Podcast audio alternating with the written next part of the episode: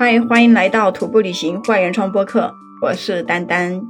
哎呀，今年在过年的时候啊，不管每个地方，北方还是南方，都在到处下着大雪。那我们呢，也去了武功山看雪。在我们大年初三登上武功山的时候，就听到了一个户外里面很不幸的消息，就是有几名驴友呢，在冈仁波齐转山的时候出事了。转山就是说围绕着雪山转圈朝拜的一种方式，在西藏是很出名的。而且这个事故呢，它造成了两死三伤。那为什么我到现在都已经这么久了，五月份了才来跟你说这个事故呢？因为啊，我之前了解到的信息也并不多，就是听一些网友这里说两句，那里说两句。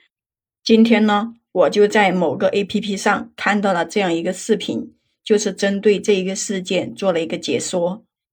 就是说，在这个转山的里面有一个男孩，他跟家里人说他在单位过的年，但是呢，他其实已经到西藏去转山去了，冈仁波齐的转山。但是为什么他会在途中突然之间遇难呢？据官方发布的消息说。这五名驴友，他们是不顾气象部门的那种风雪预警。想想我们南方过年的时候都这么大的雪，更何况是西藏呢？对不对？而且冈仁波齐的海拔是五千多米呢。当地人还劝了他们，让他们不要这个时候去，但是他们还是去了。最终呢，就导致被困。虽然说相关部门也进行了全力的营救，可是啊，还是有三个人受伤，两个人。不幸的遇难了，这五个人他们也是通过户外约伴，来自不同的地方。他们通过了一些社交平台相约，就是说从一月三十号从拉萨出发，然后二月二号的时候就已经遇上了暴风雪，出了事故。他们就向当地的警方求助。那个领队说他在雪堆里面爬了好久才爬出来的，那个雪太深了，然后救援的时候也非常的困难。有记者呢，就采访到了遇难者的家属，但是令人很奇怪的是，他的家属竟然都不知道遇难者去哪里了。对于转山这个活动，他们也根本就不知道，一直到被警方通知，他们才知道自己的孩子出事了。他们是通过社交平台约伴的，而且是大过年的时间，飞一千二百多公里，就是为了在大雪的时候去冈仁波齐转山。可能就是想着雪越大，风景越漂亮吧，才没有听到当地人的劝阻，觉得哎呀不去就太遗憾了，所以执意呢要完成转山。作为熟悉藏区旅游的环境服务人员，就告诉过他们，让他们不要轻易的转山，以防意外出现。但是他们给的答复是啊，他们已经咨询过了，只要不是下大雪，就不会封山。二月二号的时候啊。他们就在那个卓玛拉山垭口附近迷路，遇上了暴风雪，惊慌失措的时候，他们就给阿里地区的普兰县公安局发出了一个求救信号。当时啊，普兰县内都已经有了较大规模的那种风雪，气象部门还下发了暴风雪橙色预警。不过，相关部门为了克服种种困难，还是进行了全力的营救。到了三号的晚上。救援队伍抵达人员被困的地方，将三个受伤的人带到了安全区域。但是四号凌晨的时候，三个人被转到当地医院接受检查，发现除了就是局部被冻伤以外，其他的身体指标都很正常。但是不幸的是，被困的人员中有两个人已经没有了生命体征。那么这个被困的五个人到底是在什么地方呢？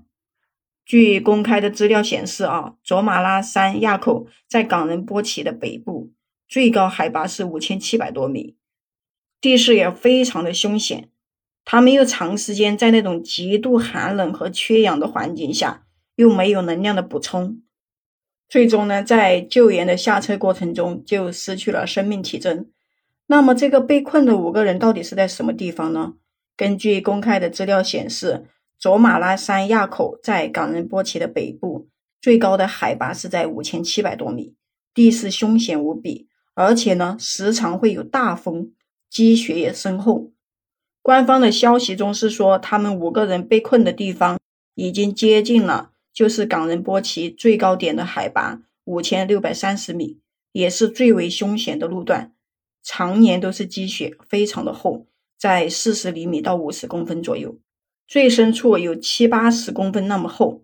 还有网友在看到新闻后，呃，说二月三号普兰县也处在间接性的那种暴风雪的时间段，所以它的气温已经低到了零下二三十度。积雪厚度将普遍超过五十公分，再加上又是大风天气，能见度也不会超过五米，交通条件也十分的恶劣。那看到这里，对于一些不熟悉户外运动的朋友，就可能会问：啊，这个转山到底是什么活动啊？这么凶险，嗯，为什么这些人还要去转山呢？其实转山在西藏或者是其他地方，其实它就是一些驴友，他会围着一些。特别有灵性的神山、雪山，去反复的绕着走的一种形式，可以很直白的认为，就是一种朝拜神山的活动吧。这五个人当中，其中一个出事的人，他只有三十一岁，而且是一名建筑工程师。他在工作之余，最大的爱好就是自驾游。以往也有假期的时候，他还会多请几天假外出旅行。但是这一次，他可能是怕家人担心吧。所以就没有说自己去西藏转山，而是跟家里人说他要在单位过年，所以就没有说出来。一直到二月四号，他家里人才接到了警方的通知，才得知他已经遇难了。他的家属呢，也通过一些方式联系到了这个队伍的领队，他们认为呢，这个领队他是脱不了干系的。但是事故已经发生了，你再深究其中的问题，其实也已经没有多大的意义。而且这个领队他在最后也分享了一下自己的朋友圈，嗯，这个领队呢，我有好多朋友也比较熟，就是我们在武功山的那一天，他们还看到他发的朋友圈说，呃，第一天都比较安全，就是已经过去了。第二天路过一个垭口的时候，有两个人就踩入了冰河里面。把裤子和鞋子都给弄湿了，然后他们就只好脱掉了那个裤子和鞋子，钻到睡袋里面坐着。他们又没有带帐篷，那不就只有露天坐着，等待着后续的救援。不过他最后跟媒体说了，他不是领队，但是他在冈仁波齐转上里面非常的火。